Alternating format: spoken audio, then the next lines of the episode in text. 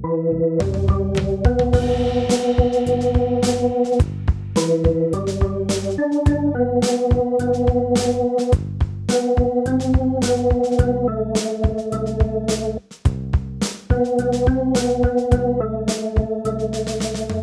Lieben, willkommen zu einer neuen Folge des Podcasts Die Brücke. Dieser Tage habe ich eine Brücke im Fernsehen gesehen, eine in Kiew, die zum Berufsverkehr normalerweise sehr voll ist, jetzt aber natürlich leer ist. Ich muss sicher keinem erklären, warum die jetzt gerade leer ist. Mit Sorgen blicken viele Leute in die Ukraine und auf den Krieg, der dort begonnen hat. Eigentlich hat er schon vor Jahren begonnen, aber in diesen Tagen hat er erneut begonnen. Und aus der Politik hört man Töne, die so seit vielen Jahren unüblich gewesen sind. Ich kenne selber nur ganz wenig Leute, die mal in der Ukraine gewesen sind. Ich kenne auch kaum jemanden, der von dort kommt. Einmal haben wir im Jahr 2019 in der Dippoldiswalder Kirche eine ukrainische Gruppe zu Gast gehabt. Kovcek hießen diese Leute. Sie waren auf einer Tour durch Deutschland, um Spenden für ein Projekt zu sammeln. Es war ein sehr schöner Abend gewesen, mit vielen Informationen zu Land und Leuten und dem Projekt, für das gesammelt wurde. Dazu gab es viel Musik und entspannte Fröhlichkeit. Dazu war von einigen von uns ein Begleitprogramm organisiert worden, aus dem ich mich selber leider ziemlich rausgehalten habe. Es war so viel anderes parallel dazu gewesen, ich war nur im Konzert am Abend dabei gewesen. Aber diese Leute sind sozusagen für mich im Nachhinein Gesichter der Ukraine, die, die ich mal leibhaftig gesehen habe. Ich gehe davon aus, dass im Laufe der Zeit noch andere dazukommen werden. Manch einer spricht ja der Ukraine überhaupt die Möglichkeit ab, zu existieren und verweist dazu auf die Geschichte. Tatsächlich ist es so, dass das Gebiet der Ukraine meist von verschiedenen Ländern beansprucht wurde. Teile davon gehörten lange zu Polen, Litauen, Teile gehörten zum Osmanischen Reich, Teile gehörten zu Russland. Im Spätmittelalter waren es lange Nachfahren der Mongolen, die über dieses Gebiet herrschten. Es gab Tataren auf der Krim. Die ortsansässigen Kosaken suchten teilweise Anschluss mal an diese oder mal an jene regionale größere Macht. In der Regel suchten sie sich den aus, der ihnen die größtmögliche Unabhängigkeit von den jeweils anderen versprach. In so einem Übergangsbereich zu wohnen, ist sicherlich alles andere als einfach. Im Jahre 1709 gab es bei der ukrainischen Stadt Poltawa mal eine Schlacht, an der das damalige Russland beteiligt war. Das Gebiet um Poltawa gehörte damals zu Russland. Die Gegner in dieser Schlacht waren, man höre und staune, die Schweden. Was macht ein schwedisches Heer in der Ukraine? Dazu muss man ein bisschen ausholen. Die Schlacht von Poltawa war Teil des langen Nordischen Krieges, der Anfang des 18. Jahrhunderts wütete. In der Zeit davor war Schweden die beherrschende Macht des Ostseeraums gewesen. Sie beherrschten fast alle Ufer der Ostsee. Auch Teile der deutschen Ostseeküste waren nach dem Dreißigjährigen Krieg an die Schweden gegangen. In Vorpommern und auf der Insel Rügen blieb das bis Anfang des 19. Jahrhunderts so.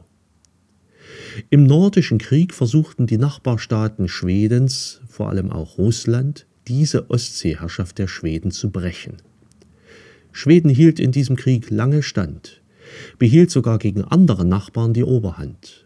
1709 stießen die Schweden dann bis Poltawa vor, damals zu Russland gehörend und wie gesagt heute in der Ukraine liegend. Dort erlitten die Schweden eine schwere Niederlage. Und im Gefolge dieser Schlacht änderte sich der Kriegsverlauf völlig. Schweden wurde schließlich so deutlich geschlagen, dass es kaum noch als Großmacht erkennbar war. Und die heutigen baltischen Länder und auch das Gebiet um das heutige Petersburg kamen an Russland. Zar Peter I., der Sieger des Krieges, führte damit Russland, sein Land, nach Westen. Das war durchaus auch sein Programm, Russland dem Westen zu öffnen und Anschluss an die anderen Großmächte Europas zu gewinnen. Im 19. Jahrhundert gehörte die Ukraine zu Russland.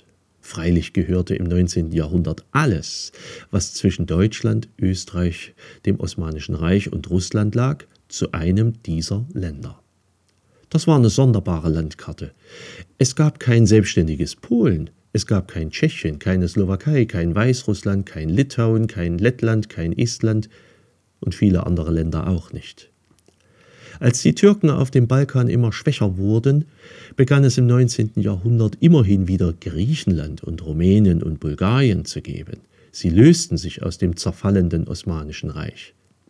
Auch andere Balkanstaaten tauchten im Lauf des 19. Jahrhunderts auf der Landkarte nach und nach auf.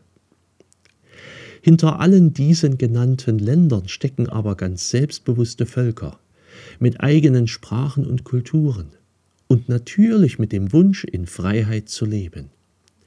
Und besonders im 19. Jahrhundert, als überall in Europa verstärkt Nationalstolz erwachte, wurden auch diese Teile Europas davon erfasst. Und man suchte nach Wegen, sich gegen die Hegemonie der Großen zu wehren und einen eigenen Weg zu finden. Das war auch in der Ukraine so.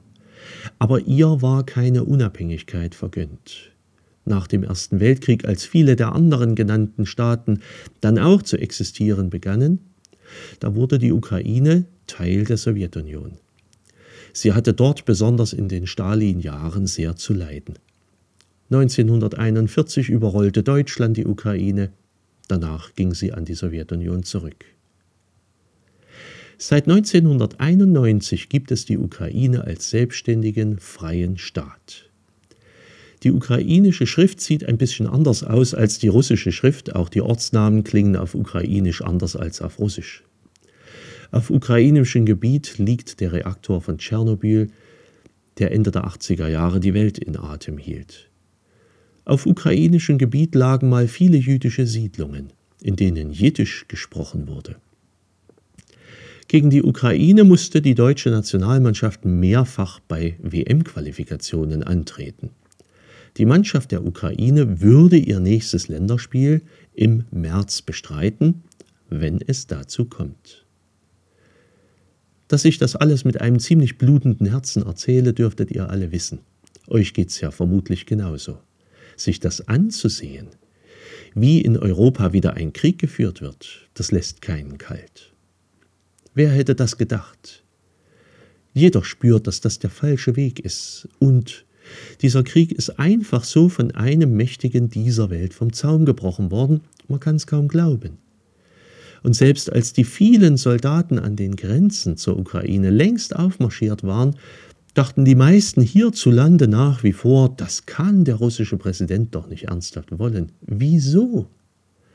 Und wir hofften, dass schlicht gar nichts passiert. Jetzt gibt es aber doch Krieg.